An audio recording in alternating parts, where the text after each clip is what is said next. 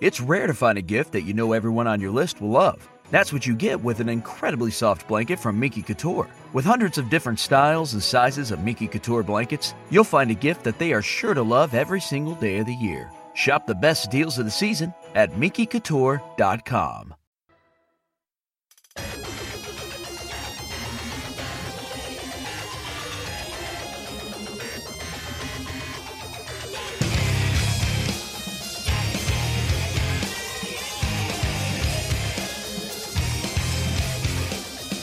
Hello, querida Kouhai, bienvenida a un nuevo episodio de Fujoshi Senpai. ¿Cómo te encuentras? ¿Cómo estás? Yo muy contenta porque hay dos razones. Una es estar aquí, por supuesto, porque me encanta hacer este podcast. La verdad es que es una de las cosas que más disfruto en mi vida hasta este momento, te lo juro. Honestamente, cuando empecé el podcast no pensé que fuera a haber eh, gente que me escuchase, te soy franca, este no es mi primer podcast, este es el cuarto, cuarto podcast que hago de diferente temática, ¿no? Los anteriores que hice no tenían nada que ver con el tema. Este es el primero que hago, digámoslo así, de mi hobby, que es el anime, el manga, el yaoi. Entonces, la verdad fue que lo inicié como alguien tiene que hablar de estos temas, alguien tiene que, hablar de las series con spoilers y, y destriparlas. Y, y esa era mi intención cuando abrí el podcast de Fujoshi Senpai. Entonces no esperé que cada semana me escuchasen más de 500 personas. Eso es, eso es maravilloso para mí, de verdad tengo que decírtelo. O sea, que me escuchen más de 500 personas por episodio. Está siendo una de las cosas más eh, terroríficas por un lado de mi vida, pero por otro lado muy emocionante. Te soy muy franca. Entonces es un placer estar aquí, es un placer que me estés escuchando, es un placer que compartamos estos gustos y que podamos encontrar estos temas en común, de verdad. Gracias, Kouhai. Hoy vamos a hablar de Kuroshitsuji, maldita sea. Vamos a hablar de Kuroshitsuji, o también llamado Black Butler, o el mayordomo negro, que no sé, yo me imagino que ahorita te, estás, te estarás preguntando, Gaby, ¿por qué estás tocando el tema de esta serie cuando no está ni, en boga, ni está en un momento de, de salseo, o sea, la gente no está hablando de Kuroshitsuji en este momento, no está siendo muy popular, eso fue hace muchos años, y como que andas un poco atrasada. Bueno, ya te contaré en el episodio de hoy por qué vamos a hablar de esta historia, de esta serie. Tengo mis razones extremadamente personales, pero seguramente vamos a encontrar puntos en común porque si viste en su momento la serie del 2006, seguramente te quedaste con muchas cosas así como en plan de porque a mí me pasó, a mí me, sucedió que dije yo aquí como que qué onda, qué onda con las cosas que no cuadran, vamos a hablar de eso en este episodio.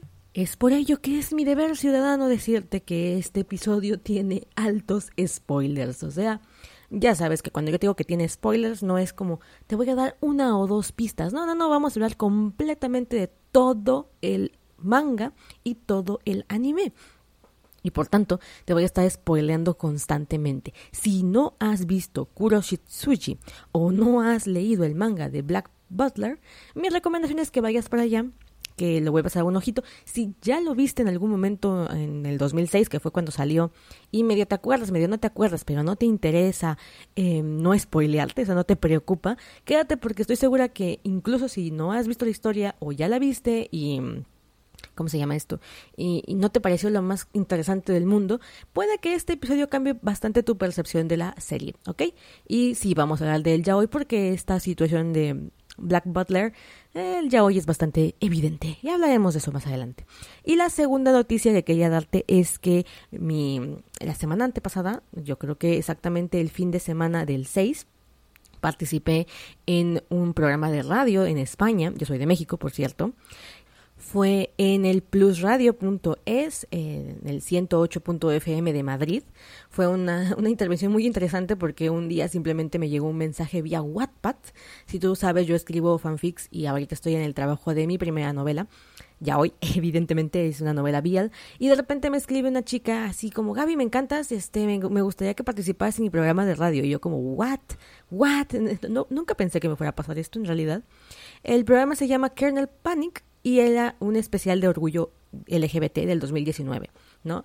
Entonces ella me contaba que quería que yo participase como experta, voy a ponerlo entre comillas, de lo que es el, mundo del, del, fujoshi, del mundo del yaoi, y ella quería que tocáramos muchos temas. Entonces estuve de invitada lo pueden escuchar en iBooks, eh, principalmente lo, si lo pueden googlear, es Kernel Panic. Si no lo encuentran, me pueden mandar un DM a mi Instagram, ya saben, o verlo en mi página de Facebook. En ambos casos me encuentran como Fujoshi Senpai. Y ahí van a encontrar el link para que puedan escuchar la entrevista. Porque creo que es buena idea que escuchen la entrevista. Verán, cuando me invitaron, había varios temas en la escaleta, es decir, en la planeación del guion, bastante polémicos y de verdad me interesaba platicarlos. Por ejemplo, estamos hablando sobre si era necesario que el yaoi hiciera una función educativa o social acerca del colectivo LGBT.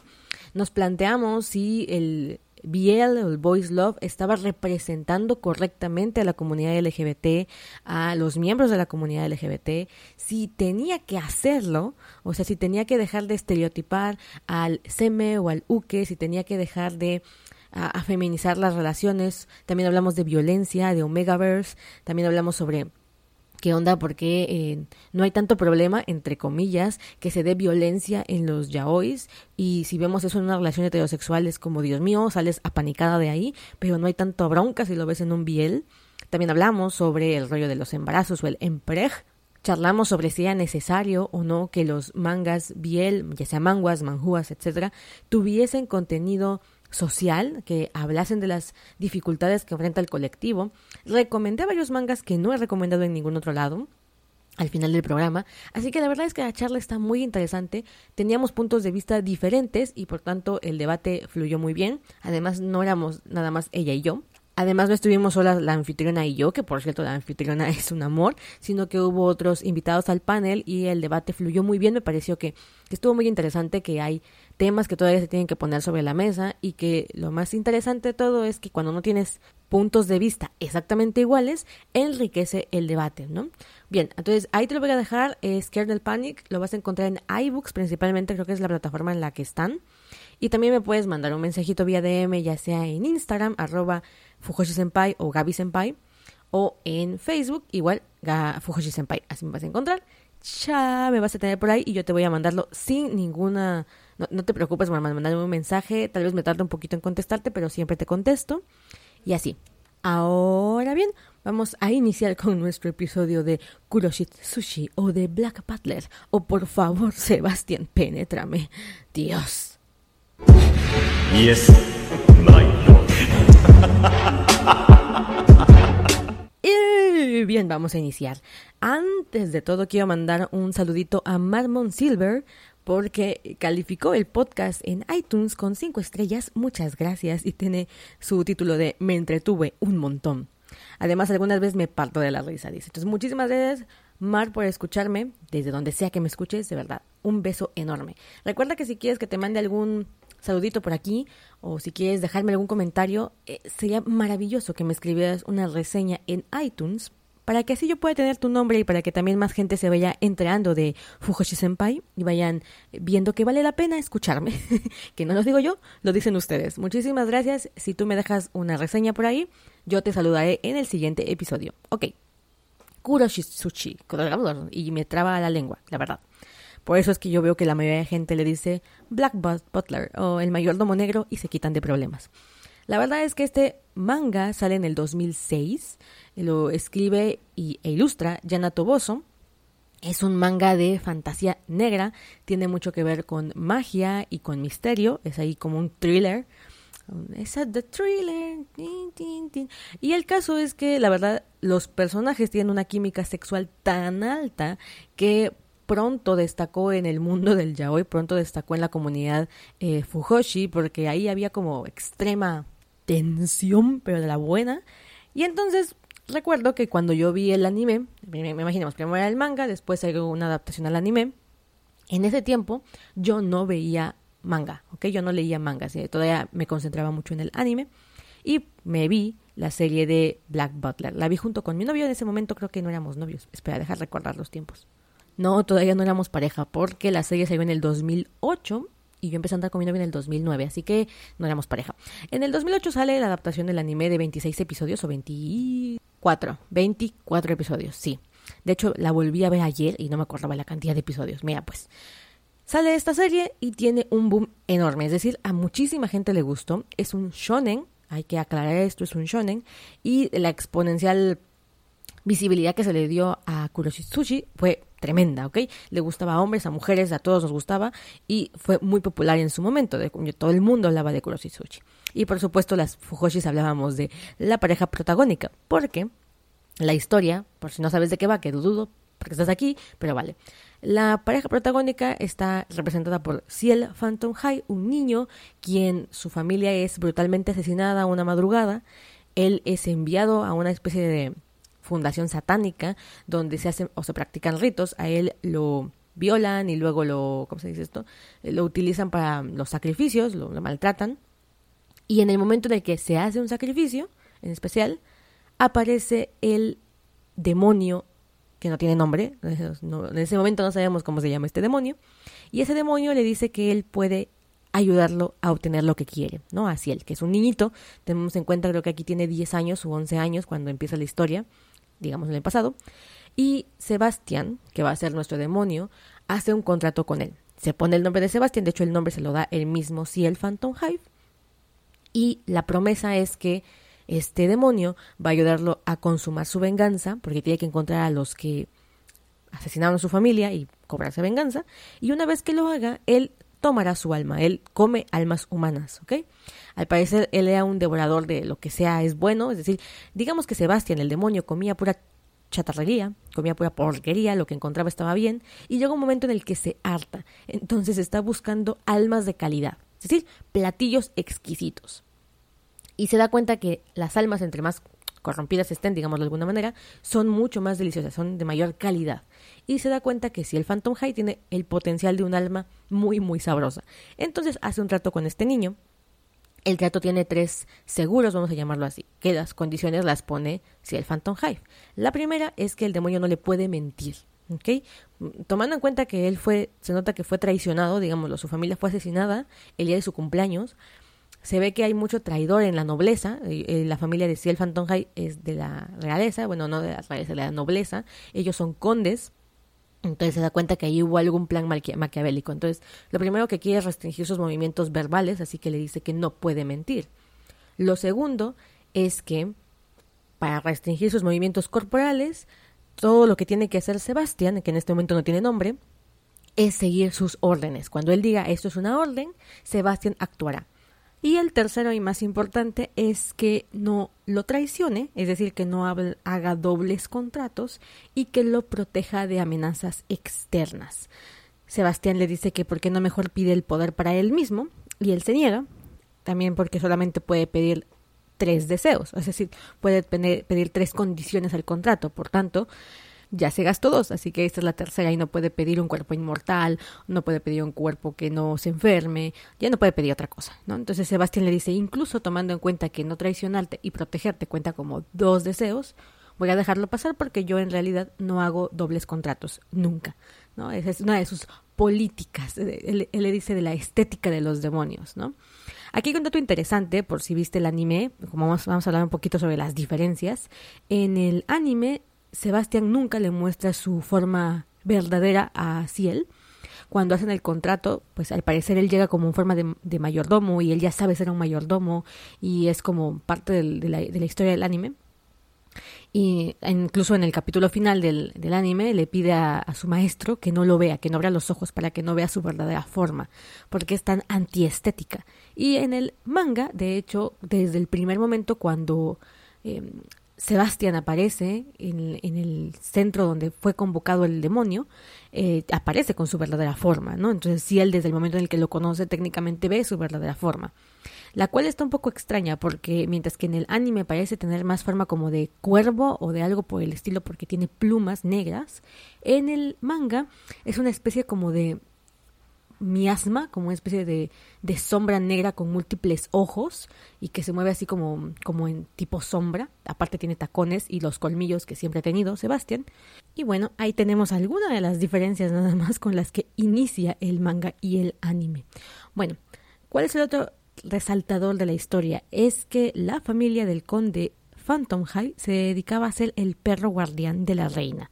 Esto es, era el encargado de eliminar o aniquilar o investigar o todo lo que sea que le causara molestias a la reina Victoria y él tenía que encargarse de arreglar ese problemita por debajo del agua, es decir, de manera ilegal. La familia Phantom Hive pertenecía a los nobles malditos o los nobles oscuros, no recuerdo cuál es el nombre correcto, que era un grupo de personas de la nobleza que se encargaban de estas situaciones que estaban por debajo del agua, que eran ilegales. ¿no? Entonces el dirigente era el conde Phantom Hive y las reuniones se hacían en la mansión Phantom Hive. ¿no? Entonces, esos son los que van a formar parte como de los aliados del protagonista la generación pasada es a la que le pertenecía el padre y este conde, nuestro pequeño Ciel, va a formar su propia su propio séquito de, de, aliados oscuros junto con Sebastián. Entonces ahí tenemos la historia. Ese es, ahí así va a empezar. Tenemos por un lado la búsqueda de quiénes fueron los perpetradores del asesinato de sus padres y del otro lado tenemos los mandatos, las misiones que le encarga la reina Victoria. Bien.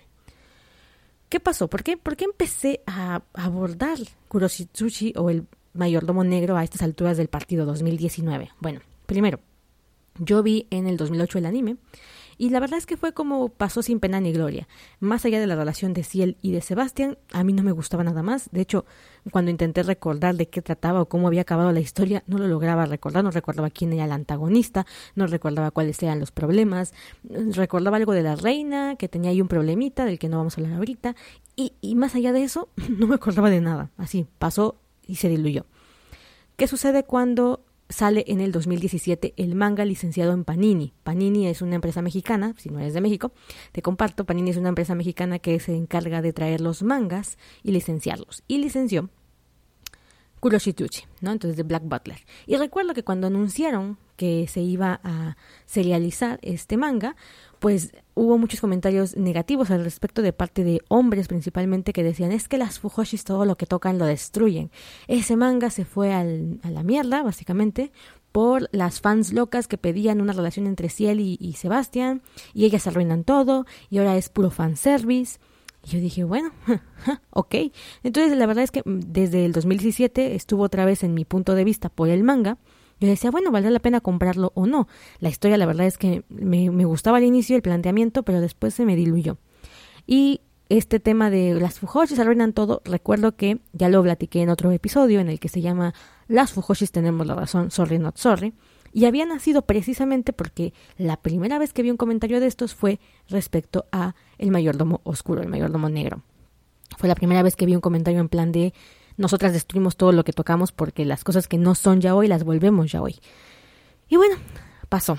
Empezó a ver algunos videos de música, yo escucho mucha, música todo el tiempo, y de repente hay una canción en versión masculina, una canción eh, francesa en versión masculina, que tiene, eh, los que subieron esta versión, la foto de Ciel en el, en el video.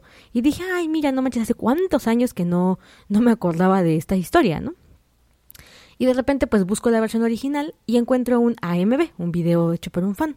Entro a ver el video y de repente estoy yo con mi novio y de repente veo las imágenes y le digo, oye, tú, tú, tú, ¿qué onda? Yo no recuerdo que esto pasara en el anime. Y él me dice, no, yo tampoco lo recuerdo. Le digo, ¿quién es este personaje? Y él me decía, ah, él es el Undertaker. Y yo, ¿este quién era? Y él me explicaba, porque a mí de verdad se me habían olvidado los personajes. sale Lizzie, eh, sale una chica eh, rubia rompiendo con una espada a cadáveres. Y le digo, oye, oye, ¿esta quién es? Y él me dice, ¿no es su prometida? Y le digo, su prometida. Y yo sacadísima de onda porque en la versión del anime, su prometida es una niña eh, que también pertenece a una familia noble, la prometida de Ciel, y es súper linda y súper dulce y me caía muy gorda en la historia.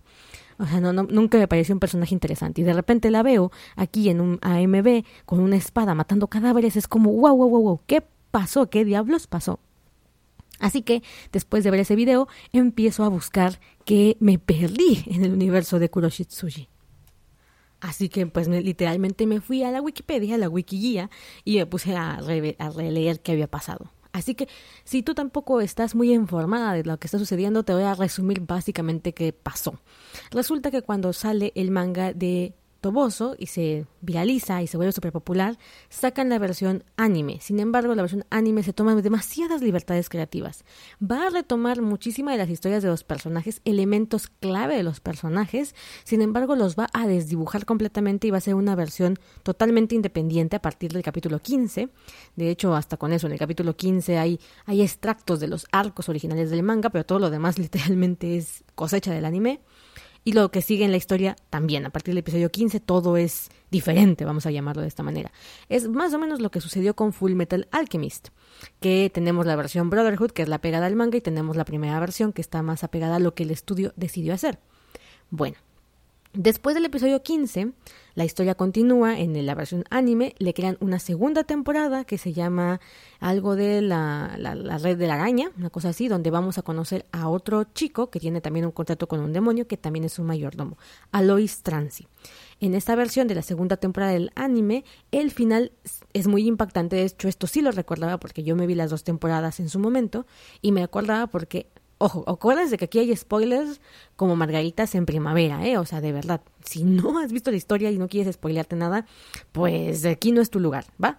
Entonces, ¿qué sucede al final de esa segunda temporada? Bueno, si él se convierte en demonio, por X, Z y razones que suceden en la historia, eh, él hace un contrato segundo con otro demonio y el demonio le pide el deseo de convertirse en un demonio para que Sebastián jamás pueda capturar su alma. Entonces la historia se queda como que van a quedar juntos por toda la eternidad porque Sebastián tiene que obedecer la orden de su maestro de estar al, lado de él hasta que consuma su alma y ahora que no la puede consumir ha sido fácilmente engañado por Ciel. Entonces ahora están juntos de por vida sin poder romper el vínculo. Y ahí se acaba la segunda temporada, que era hasta donde yo entendía el final de la historia. Yo me quedé con eso. Después aparecen unas ovas llamadas eh, Circus. Circus resulta que es la adaptación de un arco en el manga. ¿Ok? Entonces vamos a, entender esto. En vez de que los directores de, del estudio decidiesen hacer lo que hicieron con Full Metal Alchemist, o lo que se hizo con Full Metal Alchemist, que fue, a ver, sacamos la primera versión en anime, avisamos que esta no es la versión oficial del manga, y cuando lancemos Full Metal Alchemist Brotherhood, avisamos que esta es la versión más apegada al manga. ¿no? Entonces teníamos dos versiones y los fans sabíamos que una pertenecía al manga y la otra pertenecía al estudio de animación. Bueno, en el caso, por ejemplo, también de Fruits Basket, Fruits Basket tiene su versión anime que no tiene casi nada que ver con la versión del manga, se separa muchísimo de la historia original y ahora ha salido una nueva versión de Fruits Basket apegada al manga, que de hecho se está emitiendo si no me falla la memoria. Bueno, yo pensé que eso sería lo más sensato de hacer, pero aquí el estudio que hace a Kuroshizuchi dijo, no, ni madres, vamos a dejar que los fans armen el rompecabezas, ¿no? Si es que no están metidos en el manga. Entonces, del capítulo 1 al capítulo 15, vamos a llamarlo de alguna manera, saltándose algunos episodios ahí entre medio del anime que se lanzó en el 2008, son canon, pertenecen a la historia original. Del capítulo 15 hasta el final del 22, 20, algo de la serie, es obra del estudio. Muy bien. Aquí en el capítulo 15 vamos a introducir de alguna manera las ovas que pertenecen a la historia original del manga. Estas ovas van a llevar eh, como sufijo el nombre libro. ¿Ok? ¿Por qué? Porque el manga se divide en arcos, como todos los mangas, y los arcos tienen un nombre y estos arcos los van a adaptar en ovas o películas. El primero es Book of Murder, donde tratan sobre un asesinato que se da en la casa de los Phantom Hive. Luego tenemos Book of Circus, que se ubica exactamente después del capítulo 15, esto sí me lo sé. Aquí vamos a introducir estas ovas, que por cierto están muy buenas, duran hora y media aproximadamente las ovas. Y ah, yo cuando vi las ovas, de hecho, te cuento brevemente, veo la ova de Book of Circus y yo pensé, aquí todavía en este momento, cuando estaba viendo estas obras, yo pensaba que esto estaba en medio de la historia, pero que al final, de todas maneras, el final original, el final real, sí es cuando si él se convierte en demonio y Sebastián no se puede comer su alma. ¿No? Entonces yo decía, mira, interesante que decidieron meter un arco a la mitad de la, de la historia, como para decirnos, bueno, aquí todavía no es el final, no es una continuación, sino que está en un intermedio. Pero no, resulta que Book of Circus es parte de la historia original de Toboso. Luego tenemos actualmente la película que salió, creo que también en 2017, que se llama Book of Atlantis, ¿ok? Y ese es el otro arco que sigue en el manga. Es decir, las ovas y las películas sí están siguiendo la cronología original del manga, que tiene muchísimo más sentido que el anime. Ok, aquí esto quiero que sea muy claro, porque yo cuando veo el anime y veo la primera temporada y luego veo la segunda en la que se convierte en demonio, la verdad es que nada de lo que está en medio me acababa de, de cerrar, ¿ok? Eh, el conflicto original es muy interesante, pero conforme va la historia avanzando en el anime, a mí como que de plano no me acababan de cerrar muchas cosas. En el anime aparecen ángeles que, van a ser los antagonistas reales de la historia del anime y la reina es, principalmente la que mandó a asesinar a los conde, al conde y a la, a la mujer del conde Phantom Hive. Entonces ella es la mala de la historia y con ella se tiene que cumplir la venganza, etc, etc. Mientras que en el manga cada uno de los arcos cada una de las misiones, entre comillas, que le va dando la reina a Ciel, van dejándonos ver flashes, flashbacks, nos van dejando ver una historia que se va hilando poco a poco para que nosotros vayamos como eh, develando el misterio detrás de la muerte de los padres y detrás del contrato que existe con Sebastián porque varias cosas no se, no se dijeron al inicio de la historia, ¿ok? El hecho de que haya un contrato, que haya un sacrificio, lo del ojo, todo este rollo, que nos lo pintan como el parteaguas de la historia, va sacando mucho más de sí conforme va avanzando eh, los arcos del manga. Personajes, voy a poner un ejemplo, acuérdate que aquí hay spoilers, Undertaker. Undertaker es el monito, eh, un tipo que se dedica a los servicios funerarios del bajo mundo, era parte de los nobles malvados o los nobles oscuros del anterior conde, del anterior del conde Vicen, el padre de, de Ciel. Y este hombre es el que se encarga de los cuerpos que no son reclamados, ¿no? Entonces con él iban para pedir información acerca de asesinatos y demás cosas. En la versión del anime hay una escena en la que te presentan que Undertaker realmente es un Shinigami. Y es un Shinigami así como super pro. El que enjuició a María Antonieta, el que enjuició a celebridades, ¿no? Del, mundo de la, de, la, de la gente histórica, ¿no? Y hay una... Eh, Griel Satuclifo, el, el, famoso Shinigami rojo, de cabello rojo, que está como, como un crush con Sebastian ahí de que básicamente tiene una atracción brutal por Sebastián, em, cuenta que cómo es posible que este hombre sea, eh, Undertaker sea el, Shinigami del siglo, ¿no? Entonces me acuerdo que en una escena le levanta el fleco y lo ve y es como súper guapísimo. A ti no te lo enseñan como espectador, pero Guillermo le dice, cásate conmigo, o le dice algo así como abrázame, ¿no? Entonces ya te dejan saber ahí que Undertaker es un Shinigami que es muy poderoso y que es extremadamente guapo. Esto sí es canon, vamos a llamarlo de alguna manera. Esto sí se retoma de la historia original, porque Undertaker, en efecto, fue un Shinigami, es extremadamente guapo, y es un, en realidad aquí es un Shinigami eh, renegado. ¿okay? Entonces, la forma en la que presentan a este personaje en el anime y en el manga es diametralmente opuesta, ¿ok? Mientras que en el manga va a tener un trasfondo súper oscuro y también va a estar muy relacionado a la familia de Ciel, eh, ya hablando de spoilers, es el que va a revivir al hermano de, al, Ciel original, pues dices, bueno, ¿cuál es la, verdadera relación entre Undertaker y la familia Phantom High? Mientras que en el anime no tiene esa relación con la familia de Ciel, ni tiene ese pasado oscuro, ni tiene ese aura de misterio y entre que es malvado y entre que no es malvado, es antagonista o es aliado, no lo sabemos. Bueno, pues a pesar de que en ambas versiones el Undertaker es lo que es, es decir, es un Shinigami, tiene su guadaña y todo este rollo, la, el juego que van a tener los personajes en la historia es diametralmente opuesto. Otro ejemplo, los sirvientes de la familia Phantom Hive. Yo me acuerdo que cuando estaba viendo el libro de Circus, The Book of Circus, te van presentando a los sirvientes de la familia Phantom Hive como pros, ¿no? O sea, eh, May es una francotiradora expertísima, Finn es un tipo con brutal fuerza y Balroy es un experto en armas de fuego y en explosivos, ¿no? Entonces, yo eso ya lo sabía por el anime.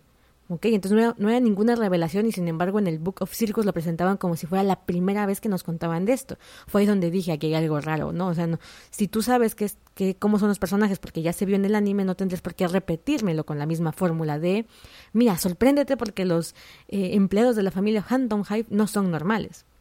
Bueno, porque en el anime se respetan las personalidades de estos tres personajes, es decir, eso que apenas se revelaría en una cronología distinta, en el manga se respeta, digo, en el anime se respeta que Mei en realidad es la francotiradora y todas estas personalidades por debajo del agua. Sin embargo, la, la, función que van a cumplir es diferente tanto en el manga como en el anime. ¿okay? Va a haber diferentes arcos, va a haber diferente historia. Esto es lo que me pasaba y lo que me chocaba tanto que les conté en el episodio número uno de este podcast, que se llama ¿Por qué elegí el manga versus el anime? Porque en los animes hacen de repente lo que quieren con las historias, de repente no te cuentan lo que realmente está pasando. Y en el manga ves la historia real donde la autora de verdad se estuvo quebrando la cabeza haciendo que las piezas encajaran. Exactamente, exactamente eso pasa en Kuroshitsushi, ¿ok? Tú ves el anime y no, no sé si tú serás una fan del anime de Kuroshitsushi, la versión del 2008, pero hay muchas cosas que no acaban de clachar, que de hecho se, se te olvidan porque son tan poco coherentes o tan poco interesantes que dices, bueno, una historia más, ¿no? O sea, no pasa de ahí. Sin embargo, leyendo el manga, la verdad es que está bastante interesante la forma en la que te van presentando los conflictos. Vale la pena que le eches un ojo al manga. Yo ahora sí me estoy planteando en comprar los tomos de Panini para mi colección, porque me ha gustado mucho la historia. Por ejemplo, otro, eh, otro personaje, Lizzie. Yo te contaba, Lizzie es la prometida de Ciel, del cielo original. eh, Lizzie es la prometida del, de, a ver, aquí hago un paréntesis por si no estás entendiendo qué onda. Ciel Phantom Hive, nuestro protagonista, en realidad es el hermano menor del verdadero Ciel Phantom Hive. Este hermano menor no sabemos el nombre real de él, ¿ok? Porque durante toda la historia él se va a presentar a sí mismo como Ciel y encima de todo no te van a revelar hasta la fecha, no te han revelado el nombre real del protagonista. Él está usurpando de alguna manera el lugar del hermano mayor que falleció en el sacrificio que se hace para invocar al demonio que resultará después siendo Sebastián. Entonces, en, el, en, la historia, pues el hermano mayor es el que está realmente comprometido con Lizzie, la chica rubia. Y durante la historia, pues eh, en el anime, la, Lizzie es una prometida dulce y boba y cariñosa, y es un personaje que realmente no, no da mucho juego, es muy plano en el, en el anime, y solamente cumple el papel de damisela en peligro, vamos a ser muy francas. ¿Qué sucede en el manga? Es un personaje hiper redondo. ¿Qué es redondo? Ya lo he hablado muchas veces en este podcast. Son personajes que están muy bien elaborados, que van a tener eh, sentimientos muy humanos, eh, incoherencias internas, que van a aportar la trama y, por supuesto, que te van a hacer empatizar con sus emociones humanas. Y Lizzie es el perfecto ejemplo de cómo una historia se puede transformar muchísimo cuando se hace un buen guion o cuando la idea original va fluyendo. Insisto, en el anime de la chica en peligro, dulce, linda y hasta ahí se acabó, la que aporta felicidad a la vida de Ciel. En el manga resulta que Lizzie, en realidad, en primer lugar, pues sí es la, prometida de Ciel, pero en segundo lugar no se da cuenta que el, el, chico que regresa de la muerte o el chico que regresa después de lo que le pasa a la familia no es su prometido, sino que es el hermano menor. Ella no se da cuenta. Encima de todo eh, lo quiere proteger, entonces ella es una excelente espadachina. O sea, es una prodigio de la espada, pero no lo quiere revelar nunca porque teme que si él no la quiera. Tiene, tiene miedo de que si él la rechace porque no le gustan la, las mujeres extremadamente fuertes, ¿no? Sin embargo, Lizzie se prepara para protegerlo en caso de que le vuelva a pasar algo a su prometido porque ella dice estar profundamente enamorada de él. Entonces ya desde ahí tenemos un personaje más, más interesante, ¿no? Que esconde sus verdaderas emociones para proteger al hombre que ama, que por ejemplo no ocupa tacones, esto es medio lindo y al mismo tiempo medio burdo, pero bueno, no ocupa tacones porque si él es más pequeño que ella. En primera, de edad es más chico y en segunda, físicamente es más bajito. Entonces, el conde utiliza zapatos de tacón, mientras que Lizzie ocupa zapatos planos para no verse más alta que Ciel. Entonces, es muy linda la, el personaje. Y el problema viene cuando se revela que el hermano mayor, es decir, el verdadero Ciel, está, entre comillas, vivo. Y entonces ella entra en un dilema moral porque se da cuenta que en primera no reconoció a su verdadero prometido, que lo confundió con el hermano menor, que no se lo cuestionó y que encima de todo, si en realidad hubiese vuelto el hermano menor, es decir, nuestro protagonista, y hubiese dicho en realidad quién era, no que era Ciel, sino que era el hermano menor, Lizzie se da cuenta que hubiese pensado que por qué él tuvo que vivir y no su Ciel. ¿No? O sea, realmente, y el mismo si el Phantom Hayes, el protagonista lo sabe, si yo me presento a mí mismo como quien verdaderamente soy, todos van a decepcionarse, todos hubiesen preferido que el sacrificado fuese yo y no el verdadero Ciel, porque él era mucho más competente y bastante más apto para el puesto de conde.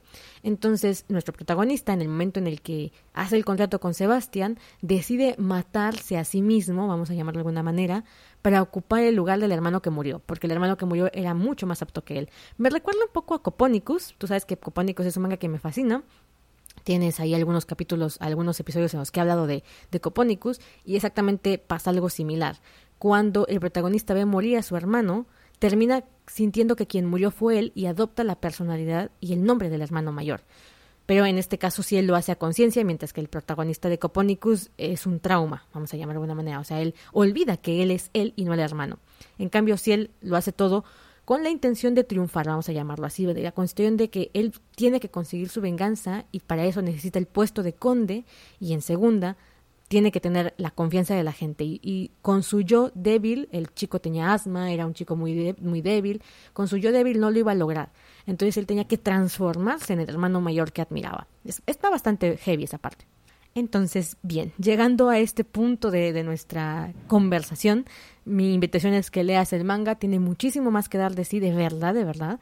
Y en segunda es que tanto las versiones que se están haciendo de los de las animaciones están muy buenas, el Book of Murder, Book of Circus, eh, Book of Atlantis, están muy buenas, la verdad es que la calidad está interesantísima, principalmente Book of Atlantis no es una ova, es una película, o sea, salió en formato de película y los actores de voz son los mismos. creo que casi todo el elenco que conocimos en la primera versión del anime es el, el, mismo elenco que se ha mantenido para las ovas.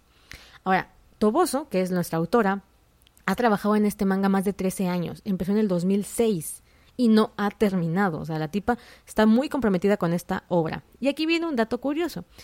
Cuando yo empiezo a leer Kuroshitushi, cuando empiezo a ver el anime allá en 2008, pues yo me acuerdo que era evidente eh, que la autora jugaba con nuestros como con nosotros como espectadores en torno a la relación de Ciel y de Sebastián, es decir, había una alta tensión sexual en la historia, por lo menos al principio de la, de la trama, yo me acuerdo, es muy icónica esa escena en la que le están poniendo a Ciel el corset y él está gimiendo, entonces tú como espectador no sabes qué está pasando y dices, ¡ay, Dios mío! Y de repente ya se ve que en realidad le estaban poniendo el, el vestido, pero esto es claramente con la intención de jugar con nosotras las espectadoras.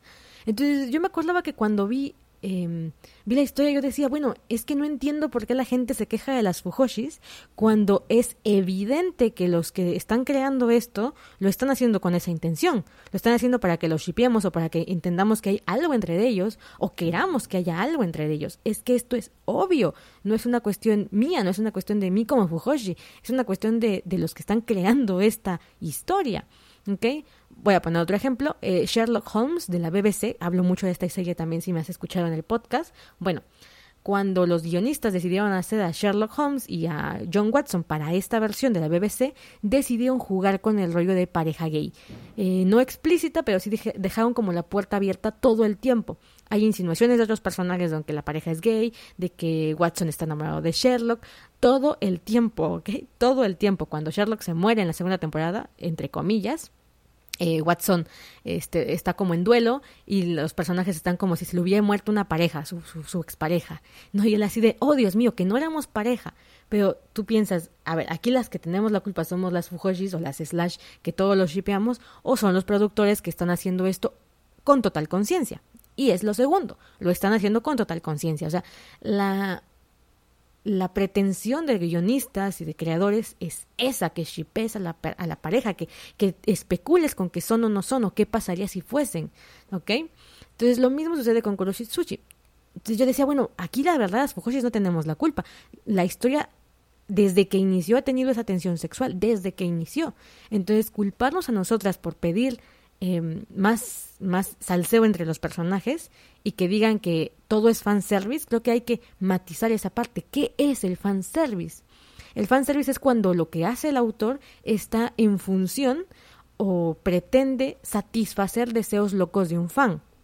¿Okay? Que el fan quiere ver O sea, yo recuerdo que cuando empezaba mi aventura en el mundo del anime, el fanservice siempre se, se enfocaba a chichis para la banda, ¿no? O sea, si había eh, escenas así como eróticas era fanservice. ¿Por qué? Porque era evidente que las personajes creadas estaban sexualizadas y que si querías vender más, pues les, metías unas escenas ahí medias hechis y eso le considerábamos fanservice. Ahora, como estamos hablando de Fujoshis, bueno, ¿qué es el fanservice para las Fujoshis? Es que haya escenas con tensión sexual o escenas en las que haya momentos eh, chistosos románticos entre los protagonistas masculinos, ¿no? A ver, pero este, es que esto hay que aclararlo. El fanservice es cuando lo que está haciendo el autor no tiene otro propósito más allá de satisfacer la, la necesidad de los fans, de atraer público a partir de darle al fan lo que quiere. Todos lo utilizan. Eh, Avengers lo utilizó bastante en la de Endgame, metió varias escenas de tipo fanservice, lo metió en Avengers eh, Infinity War, todas las películas. ¿Por qué? Porque la gente sabe que los fans son los que mueven la industria. Si no hay fans, no hay gente que consuma tu producto. Pero eso es muy diferente a lo que estuvo haciendo Yanato Bozo.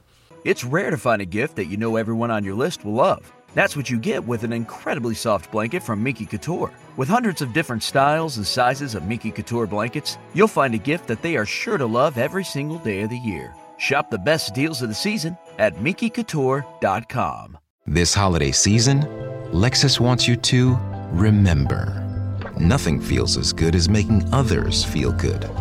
Those so called feel good holiday films? They can't hold a gingerbread scented candle to the feeling of giving them something that gives them all the feels. Make this December one to remember. Together. Click the banner to discover more. Experience amazing at your Lexus dealer. ¿Por qué? Porque la historia desde un inicio tenía esa tensión sexual. Y segundo fue porque yo no lo sabía, pero cuando leo la biografía de esta autora, de esta mangaka, ella evidentemente parece que esto es un, um, seudónimo. La mangaka escribe novelas, Biel, y hace doujinsis, Biel, yaois, desde otro nombre de usuario. Tiene otro nickname, pero hace doujinsis Biel. Entonces, la teoría que existe, que no sé si, es teoría o está totalmente confirmado, de que esta autora realmente pretendía hacer Kuroshitsuji como una yaoi, es decir, como un biel o como un shonen ai. Que sea como la intención de la autora. Sus editores le dijeron que no era buena idea porque iba a segmentar demasiado el público y que menos gente le gustaría la historia. Lo cual creo que fue acertado porque de esa manera, como lo hizo en un shonen normal, que encima de todo pues iba a una revista shonen, eh, de Square Enix, por ejemplo, que es la que creo que es el mismo, la misma empresa que sacó eh, Final Fantasy, Square Enix. Entonces dices, bueno, es una industria un poco para hombres. Entonces eh, le dijeron a, la autora, mira, elimina la parte del, del BL, no lo hagas así, que sea que sea lo más heterosexual posible y que se base en la historia. Entonces Yana Toboso lo hace de esta manera. Pero la autora tiene alma Fujoshi, o sea, la autora le gustan las historias BL hace doujinsis, hace este, historias alternativas de Biel. Entonces dices, a ver, ella no está haciendo fanservice, ella está haciendo su historia. O sea, por ella yo creo que sí hubiese hecho a Kuroshitsushi una historia de romance, una historia Biel, lo cual hubiese complicado muchísimo las cosas. O sea, a ver, ponte a pensar en esto. Si ya has visto Kuroshitsushi, la relación que tienen Ciel y Sebastián está argumentada en el pacto que te he contado en el contrato y los tres deseos que pidió Ciel. Por eso es que Sebastián es como súper entregado a su pequeño amo, a su pequeño Bochan. Porque esta la frase icónica de Yes, my lord, que se volvió como eh, frase orgásmica de, mi generación, de los 2008 al 2012, esa era la frase más orgásmica del mundo, el Yes, my lord. Oh my god. Bueno, pues la relación que hay, o sea, es demasiada, entrega y demasiada confianza entre ambos a lo largo de toda la historia.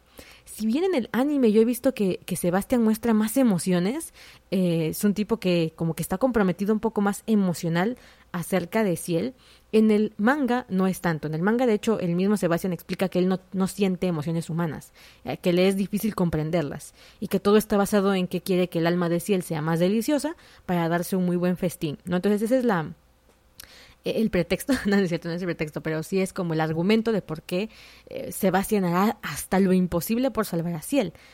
Pero de repente llega un momento en el que se te olvida el dichoso contrato y lo ves haciendo sacrificios sobrehumanos, que yo sé que es un demonio, pues, pero tú entiendes a lo que me refiero, o sea, dando más de sí mismo para salvar a su pequeño amo porque le importa demasiado. Y evidentemente tienes ahí como tendencia a pensar, bueno, es que si le mueves tantito, aquí hay una relación romántica. Pero la autora siempre insiste, no, no es una relación romántica, esto es un rollo de contrato. Ok. Imagínate si el autor hubiese podido hacerlos pareja. Bueno, no pareja, pero que hubiese habido sentimientos de por medio. Imagínate que Sebastián se llegue a enamorar de Ciel o que Ciel se llegue a enamorar de Sebastián cuando saben que tienen un contrato, cuando saben que están jugándose ambos como piezas de ajedrez. O sea, Ciel ocupa a Sebastián como su perro, de hecho el nombre de Sebastián es del, perro de, de Ciel. Eh, lo ocupa como una pieza de ajedrez y que termina enamorándose del tipo del más peligroso. O sea, entendamos esto, si él está buscando venganza y los enemigos son externos hasta este momento, pero en realidad su enemigo más brutal, no es su enemigo, pero su peligro más brutal es el mismo tipo que lo protege hoy en día, en, en el que pone su, si él pone en sus manos totalmente la confianza de su vida, sabiendo que al final el que le va a quitar la vida va a ser Sebastián, porque ese es el contrato que tienen. Una vez que si él cumpla su venganza, él se comerá su alma. Esto lo saben ambos. ¿no? Entonces, imagínate que la autora pudiese desarrollar esos sentimientos entre ambos personajes y después de eso fue una tragicomedia. O sea, te enamoras del tipo, un Romeo y Julieta, pues que hasta la fecha va a seguir siendo un arquetipo de historia que funciona, porque tenemos un amor imposible debido a que sabemos que el otro es el enemigo del otro, ¿no? Eso, le pondría bastante más problema a la historia. Me estoy enamorando de mi contratista al que al final me tengo que devorar y yo me estoy enamorando de, del demonio que al final se va a llevar mi alma. Che, o sea, es que para una Fujoshi eso sería como, o sea, una muy buena historia. Pero debido a que la historia es shonen y que al parecer, al parecer, no va a tomar jamás ese rumbo, la autora a lo más que podrá será como dejarnos pistas o dejarlo implícito, muy implícito, porque tal vez ella en el fondo sí quería hacer esto, pero tal vez ya no va a poder por, por el curso que tomó Kuroshitsushi y que ya ha dejado como muy claro que Sebastián no tiene ese tipo de sentimientos por Ciel y Ciel tampoco. De hecho, está bastante interesante los sentimientos de Ciel hacia Sebastián porque cuando él aparece, él toma el sacrificio del hermano mayor, del verdadero Ciel, como el pago por haber aparecido. Entonces, de alguna manera, Ciel lo culpa eso se ve en el arco de la bruja verde. De cierta manera lo culpa por el hecho de, lo odia por el hecho de ser el que le quitó, entre comillas, al hermano, y se odia a sí mismo por haber sacrificado al hermano. Obvio, ninguna de estas dos cosas pasó, porque ni Sebastián pidió ese sacrificio, ni si él mató al hermano mayor con sus propias manos. Sin embargo, aún con lo que sucedió, él decidió aceptar el contrato con el demonio. Hay una escena muy interesante en el, en el manga donde el hermano le dice, lo hiciste por mí, por la familia, y los papás le dicen, sí, lo hiciste por nosotros. Y si él confiesa que no, que ni madre, él lo hizo por egoísta y porque quería sobrevivir. Es un personaje que para tener 13 años es bastante interesante, es egoísta, no, no es un personaje...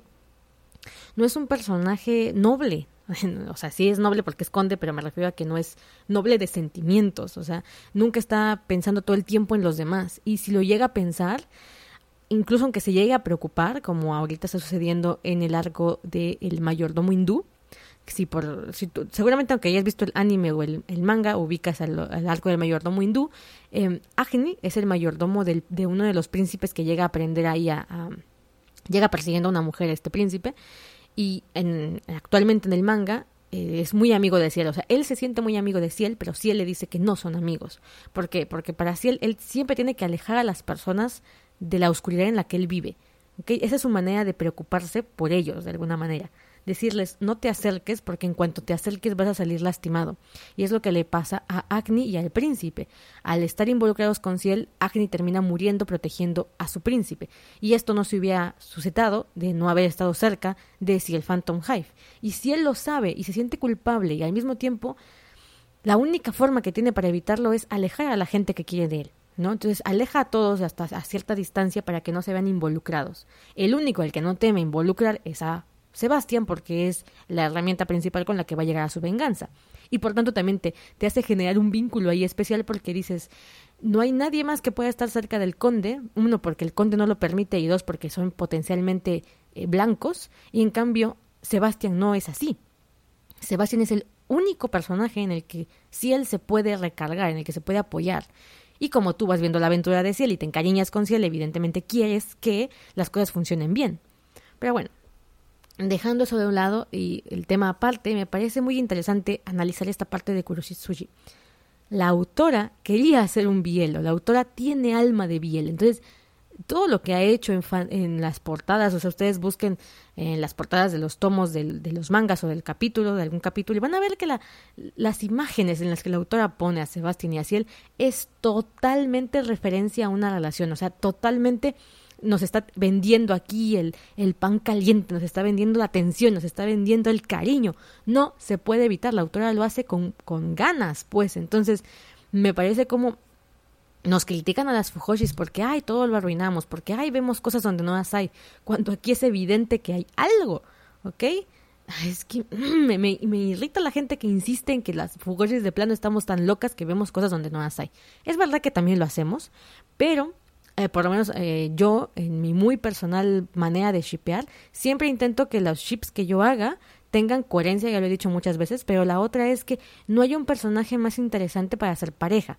Si la autora sabe construir una relación de pareja, Si la autora sabe hacerlo, nosotras como lectoras automáticamente vamos a sentir la historia. Y si la historia es buena, va a dar igual que sea hombre o hombre o hombre-mujer. ¿Ok? Eso es lo que yo siempre he dicho. Por ejemplo, voy a ponerte otra historia que sucedió mucho con el, el rollo de las ships y es la de Code. Yo, por ejemplo, en Code supe que la pareja más shipeada era la de Lulush y se me acaba el nombre, Susaku, Susaku, que son amigos enemigos y de repente están en, los bandos contrarios y de repente están aliados y bueno, van y vienen, ¿no? Cuando una pareja, cuando dos personajes tienen idas y venidas y su relación es intensa y sus, sus emociones son intensas, es evidente que los vas a shipear si no hay otro personaje que la haga de pareja, ¿ok? Si tú quieres hacer una historia heterosexual, mete a la mujer como, como miembro activo de la historia. Si tú no la metes como miembro activo de la historia, que nada más me digas, es la pareja del protagonista o es el interés amoroso de la protagonista, no me sirve. Por ejemplo, yo en Code Geass shipeaba a Lulush con Sitsu, la bruja de pelo verde que le da los poderes. Y durante la historia sí te presentan un triángulo amoroso entre Lulush, Galen y Sitsu. Y encima había otra que es la que se muere, eh, Shirley. ¿Ok? Entonces, sí te habían dejado en claro que había intereses amorosos, ahora era cuál participaba más activamente o cuál movía más cosas en nuestro protagonista. ¿Ok? Entonces, para mí no había tanto tiempo para shipearlo con Susaku. Encima, Susaku tiene su propia historia de amor con eh, Yufe, Yuffie, y la historia de amor entre ellos también es muy bonita, también está bien trabajada, y también el desastre que sucede entre ellos va a activar cosas en la historia. Entonces dices, Vale, si tú me construyes una buena historia romántica, el shipeo del yaoi pues ya es más cosa mía que algo de la historia. Que ya es como sí, mi fanatismo por shipear hombres, porque ¿qué se le hace? Pero ya no tiene como sentido en la, en la trama. ¿Ok? Sin embargo, en Kuroshitsuji, por el amor de Dios, aún teniendo a Lizzie, que es la prometida, sabemos que si él no está enamorado de ella, no lo está, sabemos que la protege, que la cuida y que encima de todo él sabe que está usurpando el lugar del hermano mayor, ¿ok? No es su prometida, es la de su hermano. Y de repente ves la relación que tiene con Sebastián y dices, por favor, déjenlos aquí a ellos dos, ya bésense, coño. Y es que de verdad en la historia hay un montón de escenas que tú dices, esta autora es, esta autora sabe dónde darte. Se supone que sí, él tiene 13 años. Se supone que el chamaco tiene 13 años y tiene un sex appeal que flipas. Hay una escena en el arco de la eh, preparatoria Oxford. Hay varios arcos, estos, todavía no se llevan a OVA, por eso te digo, lee el manga. Eh, hay un arco en el que sí él va a ser la de alumno y Sebastián la va a ser de maestro. Típico fetiche, típico cliché. Y hay una escena muy buena donde eh, entra Ciel al, al cuarto, al, al, salón, donde está Sebastián dando tutorías o algo así. Cierra la puerta y se recarga en la pared y le dice, ¿está muy ocupado, profesor Micaelis? Y dices, ¿qué, no tienes 13 años, hijo? O sea, me estás haciendo sangrar la nariz, no se supone que tienes 13 años. ¡Ayuda! la autora es un demonio, la autora es un demonio, que lo sepan. Entonces, sí me parece eh, divertido, voy a llamarlo de alguna manera, que los fans que, que de repente no quieren ver lo que es obvio, ¿ok? O sea, dicen, no, pues es que es el demonio y está muy buena la historia, pero ay, ustedes ven cosas donde no las hay. Excuse me, excuse me. Yo siempre pensé que yo estaba viendo lo que sí, lo que sí estaba pasando en Kuroshisuji, pero yo decía, bueno, tal vez la autora nada más está jugando con nosotros. Después me entero que la autora hace Biel y digo, esta pobre autora quería hacer su obra Biel y no pudo. Y entonces dijo, ni madre, yo aquí voy a meter mis escenas porque las voy a meter. Y es muy interesante, es muy, es muy, muy divertido, muy padre. Es un poco triste eh, el asunto de que para que la historia triunfe no tenga que ser Biel. O sea, lo que le dijeron sus editores fue, queremos atraer a público de shonen, el shonen va dirigido a, hombres, a jóvenes, entonces si queremos ir a ese mercado y aparte ocupar el de las mujeres, porque las mujeres también vemos shonen, es muy chistoso, pero las mujeres vemos shonen y vemos shoujo y vemos todo, y los hombres ven casi siempre shonen y casi nunca leen shoujo. Okay, es bien, bien, bien, curioso. Dices, ¿cómo, ¿cómo nosotras sí podemos ver todo tipo de historias? Y cómo ellos no pueden tomar un libro de romance porque, oh Dios mío, romance. Y no creo que sea una cuestión eh, cultural, no creo que sea que desprecien las historias románticas ni nada de eso. Simplemente creo que los hombres no tienen la sensibilidad para estos temas y las mujeres tienen un mundo interior muchísimo más interesante que el de un hombre y por tanto pueden apropiarse de un montón de historias en las que haya muerte, gore, sangre, sangre fantasmas, acción, detectives, thrillers y por supuesto romance, eh, shoujo, smooth, eh, O sea, somos como que yo siento, yo siento que podemos leer absolutamente todo con el mismo ímpetu. Y mientras que los hombres pues no leen shoujo, entonces cuando una autora se decanta por shoujo o por hosei, el mercado al que se reduce es mucho, ¿ok? El, el, mercado al que va mm, es muy, muy, muy pequeño a diferencia de un shonen que van a verlo todo el mundo. O sea, ¿cuántas mujeres no crecimos con Naruto? ¿Cuántas mujeres no crecieron con Dragon Ball Z? Y lo vieron y tal vez no es su historia más favorita del mundo mundial y sin embargo la vieron y en algún momento shipearon a los personajes, sufrieron con ellos, los recuerdan en su memoria con mucho cariño. A ver, Full Metal Alchemist, que también es un shonen. A ver, la primera versión es más seinen, la segunda versión, la, de Brotherhood es más shonen. Pues va dirigida a hombres porque es un shonen con acción, con ta ta ta ta ta. ta y sin embargo, muchísimas mujeres vimos Full Metal Alchemist y nos encanta. La autora es mujer. A mí me sorprendió este hecho de que la autora fuese mujer y no incluyera un romance bien trabajado. Dije, bueno, normalmente las mujeres tendemos a, tendemos a incluir romance en las historias porque le agrega mucho sabor. Cuando tú tienes un, un romance que, se, que mueva la historia, eso, eso hace que, que la historia aprenda mucho. Por ejemplo, Berserk Berserk es un manga de machos para machos, super machos. Aquí pelo pecho en peludos, así, o sea, super machos. Y sin embargo, el romance ha movido muchísimo la trama de Berserk. Ya no hablemos, hablamos de Casca, que es la al principio enamorada de Griffin, después enamorada de Guts, después sufren la separación, la viola Griffin. Tenemos al mismo Griffin con Guts. Griffin está como al principio como que tiene una especie de crush con, con Guts, con Gatsu. O sea, es que yo me acuerdo, mi primo fue el que me introdujo a Berserk. Eh, me decía, no, es que es una super historia, que no sé qué, léela. Y yo, vale, vale, la voy a leer. Y yo me acuerdo que en cuanto leí Berserk le dije, oye, pobre Griffin, en cuanto se fue Gatsu, le rompieron el corazón y metió la pata. Y él me dijo, no vas a empezar con tus cosas de hoy. Le digo, bueno, ponle que no estaba enamorado sexualmente hablando de Gatsu, pero pero es evidente que sentía algo por él que hacía que incluso sus planes maquiavélicos fueran olvidados mientras él estuviera a su lado y en cuanto lo pierde se le va el tornillo. Digo, o sea, tú tienes también que entender que la magnitud de sentimientos que el autor plasmó ahí, pues era bastante fuerte, ¿ok? O sea, sí, sí había algo ahí, llámalo como quieras, pero que había algo, había algo. Entonces, el amor mueve muchas cosas en la trama y que los hombres lo vean como un pretexto para que la trama se desarrolle, ah, bueno, no sé, allá ellos. De repente tienes historias donde los personajes, el hombre conoce a la princesa y se enamora a primera vista y dices que basura, a mí, a mí me cagan esos mangas o historias donde el protagonista se enamora de una chica porque sí, básicamente, y de repente lo ves dando la vida por ella y es como, ay, no te creo nada, o sea, no, no, no, no puedo creer que te enamores de ella. ¿Qué, ¿Qué, le viste? ¿Los ojos? ¿Y te pareció la mujer más guapa del mundo y ya? ¿Y dónde está? ¿La conoces? ¿No sabes quién es? ¿Por qué la estás protegiendo? Estos mangas, estas historias donde el hombre protege a la mujer simplemente porque se enamoró de ella como en un chispazo, me parecen absurdas, la verdad. Es, es bonito, me imagino, para quienes le gusten, pero a mí me parece, blah, blah, totalmente. Y, por ejemplo, eso es lo que me gusta de Kuroshitsuji. Eh, también otra diferencia entre el manga y el anime que me pareció adorable es que en el anime te presentan que Sebastián desde el inicio se presenta como un mayordomo de alguna manera y que el tipo sabe hacer todo perfectamente, o sea, es un pro siendo mayordomo y todo lo ha hecho él desde que inició la historia, ¿no? Y es un mayordomo demoníaco.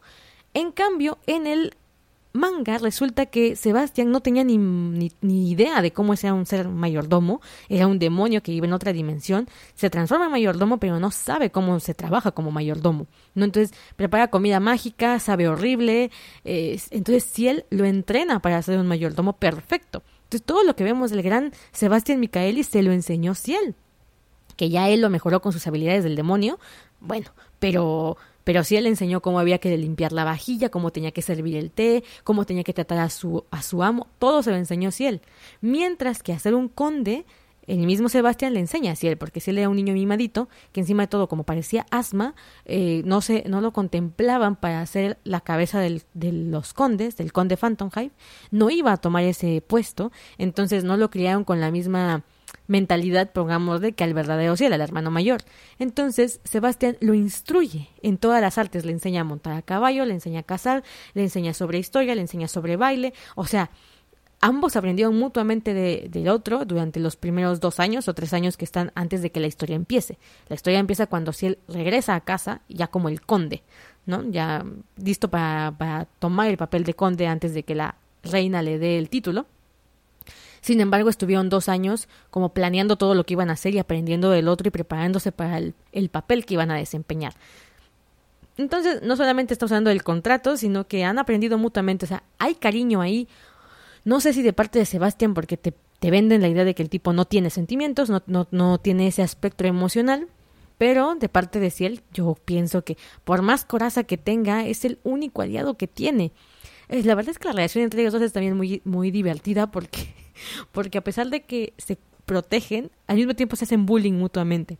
Incluso Sebastián, que es el mayordomo fiel y todo este rollo, le tira bastantes pedraditas al ciel y si él se las regresa cuando puede. O sea, si es una relación de te pico, me picas, nos molestamos mutuamente, estamos juntos porque qué, nos queda, ¿no? O sea, hay varias Ahí varía mucho la, la, forma en la que se han desarrollado estos dos y el hecho de que haya un protector y un protegido, en este caso Sebastián protege a Ciel, tiene sentido, tiene coherencia, ¿no? Son estas historias de, oh, Dios mío, la vi de repente ahora tengo que salvarla de cinco mil locos que la quieren matar o la van a casar o yo qué sé y tengo que vivir la aventura de mi vida para proteger a una mujer que acabo de conocer. Ah, eso es... De veras, de veras, de veras, de veras. Pero bueno. Llegamos al final de este episodio. Espero que te haya gustado, espero que te haya dado interés de leer Kuroshitsuji. Espero que si en algún momento shipeaste a estos dos y dijiste, ah, la gente siempre diciendo que todos shipeamos lo que lo que se nos ponga enfrente, déjame decirte que tienes toda la razón de que esto era así, de que esta pareja está hecha para ser shipeada. No hay otra forma de decirlo, no hay otra forma de decirlo. Déjame también comentarte que mi teoría es que si llegasen a, a involucrar sentimientos afectivos romance o filiales entre estos dos personajes, la historia cobraría ahí como un sentido oscuro y grotesco que fascinaría desde mi punto de vista. También esto me queda claro decirlo, el manga tiene, eh, es, shonen, el manga shonen, sin embargo de repente se plantea ciertas cosas que tienen un toque un poquito más seinen, un poquito más maduro, ¿no? No solamente el rollo de... Eh, ¿cómo le llamamos a esto? De, del demonio y demás, sino todo lo que le toca pasar a él, las decisiones que le toca hacer, o sea, un niño de 13 años, y que tiene mucho más la parte de vamos a hablar de un protagonista que no es el típico protagonista que va a aprender.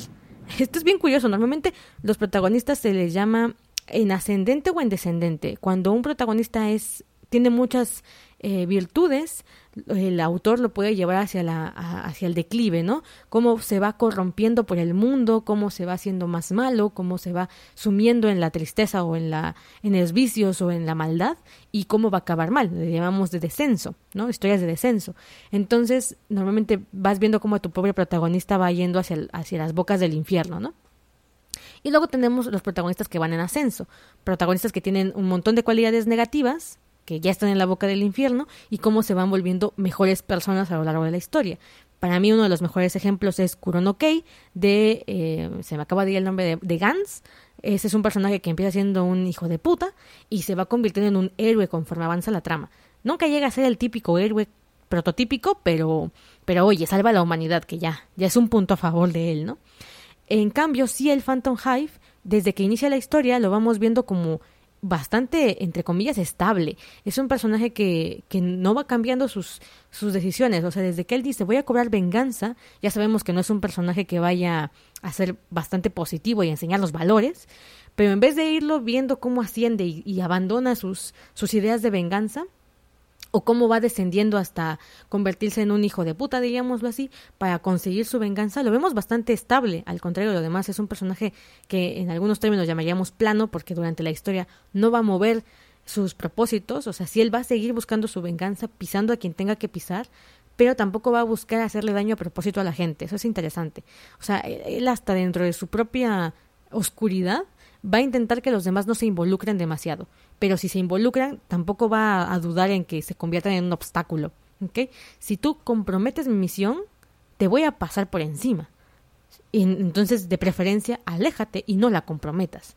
En la versión del anime, me pareció muy triste lo que hicieron con varios personajes al final. Eh, como que la decisión del estudio fue, pues vamos a hacer que traicionen a Ciel y los matamos. y yo así como, uh, qué salida tan, tan fácil y tan mal, mal desarrollada.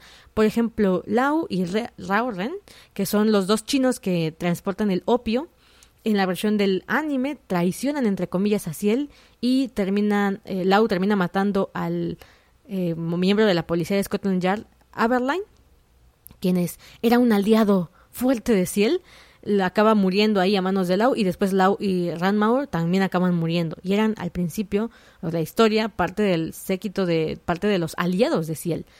Entonces dices, es como que fue muy simple ese desarrollo de... Ah, de hecho, el pretexto que le dan a mí tampoco me convence.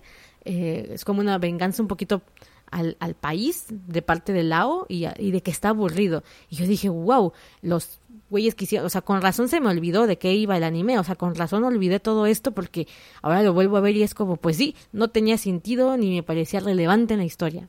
En cambio, por ejemplo, en el manga, en el arco en el que se encuentran en este momento, Lau está siendo un, eh, un aliado y los personajes que al principio son como muy secundarios o muy terciarios, como por ejemplo el séquito el de, la mansión de Ciel, que es Mai, este, la francotiradora, Finn, el, el laboratorio de el experimento laboratorio con superfuerza, y Lore, que es el de los explosivos. Se une otro, que es Snake, que también tiene ahí su historia, que parte del Book of Circus, de ahí lo vas a conocer. Eh, también es parte de la hora de los sirvientes de Phantom. Y ahora que los han, eh, que han escapado de la mansión, por ejemplo, yo no esperaba que Tanaka, el viejito, que por cierto en el manga también se ve que tiene habilidades de combate, que en el anime nunca se vieron, porque pues también por algo fue el mayordomo principal del anterior conde, decide quedarse con el hermano mayor de Ciel, es decir, con el verdadero Ciel. Y yo pienso, oh por Dios, ¿por qué Tanaka? ¿Por qué? ¿No? Entonces, ahorita están cobrando importancia, los personajes están teniendo sus propios arcos eh, en la búsqueda de, bueno, es que a hablar muchísimo de la trama y la verdad es que es mejor que lo, lo, veas. Está bastante interesante, eh, los personajes tienen trasfondos que todavía ni siquiera, después de 13 años escribiendo este manga, la autora todavía le falta un montón, yo no sé cuándo lo piensa acabar porque entre más vamos avanzando van todavía muchísimas pistas eh, que, que, han, que siguen inconexas, que siguen sin, sin cerrar. Entonces a ver cuándo vamos a por fin poder unir todas las piezas del puzzle. No sé cuándo piense Toboso acabar su historia, honestamente, porque de verdad que tienes que tener muy buena historia y muy buenos personajes y hacerlos redondos para que en 13 años de serialización tu historia siga siendo misteriosa, tu historia siga siendo interesante, es decir, todavía no sea obvio qué está pasando. Por eso hay un montón de teorías en internet todavía sobre qué está sucediendo, eh, cómo va a acabar, qué, qué realmente lo que está pasando. Eh, la teoría de, de los dos ciels ya tiene varios añitos, se corroboró cuando, cuando apareció por fin el chico, pero eso es lo que tiene activo al fandom de, de Kuroshitsuji, porque la autora sigue dejando huecos y tú sigues intentando armarlos como loca durante 13 años. En cambio, yo que sé, series de 13 años que también existen, Naruto, eh, que es la más, la que más me viene a la cabeza porque, pues ya sabes. Em, o sea, esas historias ya son un chicle que estás mastique y mastique y las estás intentando estirar hasta lo más que puedan, pero es obvio lo que va a suceder, es evidente que va a pasar, es un cliché lo que está sucediendo, el fandom no tiene que estar quebrándose la cabeza pensando en teorías, son historias aburridas, son historias que se basan en, en la planicie, en te doy acción, te doy diversión, te doy fanservice. Black Butler no tiene nada de eso, el fanservice que nos dan a las Fujoshis, que no es fanservice, ya te dije, si la autora lo está haciendo porque ella quiere, eso no cuenta como fanservice, así que no nos culpen de haber uy, echado a perder la historia porque nos gusta shipearla. Ni madres, esa madre está hecha para ser shipeada y adorada y amada, y hasta sería una historia mucho más interesante. Así que bueno, me voy. Mi invitación de hoy es que vayas a leer Kuroshisuji, que vayas a ver eh, Book of Circus, Book of eh, Atlantis, ¿no es cierto? Book of Murder, Book of Circus y Book of Atlantis, que es la película que te la pases súper bien porque la historia está muy interesante y que lo comentemos en mi Instagram, ya sabes, arroba Gaby Senpai o Fujoshi Senpai para que charlemos sobre qué, cómo nos gustaría que terminara esa historia o cómo nos gustaría que ellos dos viviesen alguna manera, de alguna manera su romance. Yo le conté a mi novio cómo iba la historia y él me decía, ah, a mí me gustó bastante la idea de que eh, si él se convirtiese en demonio, dije, oye, qué chido el escuincle que, que, que engañó a Sebastián. Y le dije, sí, pero eso, eso sí me pareció una vuelta de tuerca muy interesante. Me gustó mucho ese, ese plot twist que hicieron en la versión de anime de la segunda temporada. Pero todo lo demás es diluible, o sea, no vale, para mí no tiene tanta profundidad ni tanto misterio, que se supone que de eso va la historia de misterio oscuro, de fantasía oscura y misterio, pues no lo tiene, no, no estás así como pensando, oh, ¿por qué lo está haciendo? Y los plot twists tampoco son tan devastadores. En cambio, aquí sí hay todavía varios misterios, principalmente alrededor de la muerte. otro, otro dato que vale la pena mencionar, el conde Phantom Hive, el padre de Ciel, Vincent Phantom Hive, en el anime es como un recuerdo muy por allá, un buen tipo, adorable, amable, eh, que al final cuenta que la reina los quería eliminar y pues él no quería que Ciel fuera, eh, que, que, fuera fiel todavía a la reina, entonces decidió ocultarle la verdad y se ve que es un buen tipo. No, no, no, en el manga tienen que conocer a Vincent Phantom Hive, porque de hecho es el tercer personaje más querido de la historia debido a que tiene ahí una mente bastante retorcidilla, por algo era el líder de los de, de estos tipos oscuros y por tanto era el, el perro fiel, el guardián de la, de la reina, porque uy, se ve que tiene su historia, el Vincent Phantom, y creo que todavía hay por ahí mucho, mucha telita que cortar. O sea, la verdad es que de toda la historia todavía hay mucha tela que cortar. Así que mi invitación es ve, léelo, coméntalo, platícame, hagamos, eh, despertemos un poco el fandom de Kuroshitsuji, porque de repente está como medio muerto por ahí. Y bueno, ya, me despido, nos vemos la próxima semana. De la próxima semana, recuerda que este podcast se produce un domingo sí, un domingo no. Y así nos estamos viendo o escuchando en cualquier caso. Si quieres que te mande un saludo en el próximo episodio, por favor déjame una reseña en iTunes. Escríbeme qué es lo que te gusta de este podcast o qué lo, por qué lo escuchas, qué te gusta, ta, ta, ta. Y yo ya te mandaré un saludo en la próxima emisión. Un beso enorme y te recuerdo o te comento que en nuestro próximo episodio vamos a hablar de manguas de romance que ahí tengo varios en lista para recomendarte. Así que chao, chao.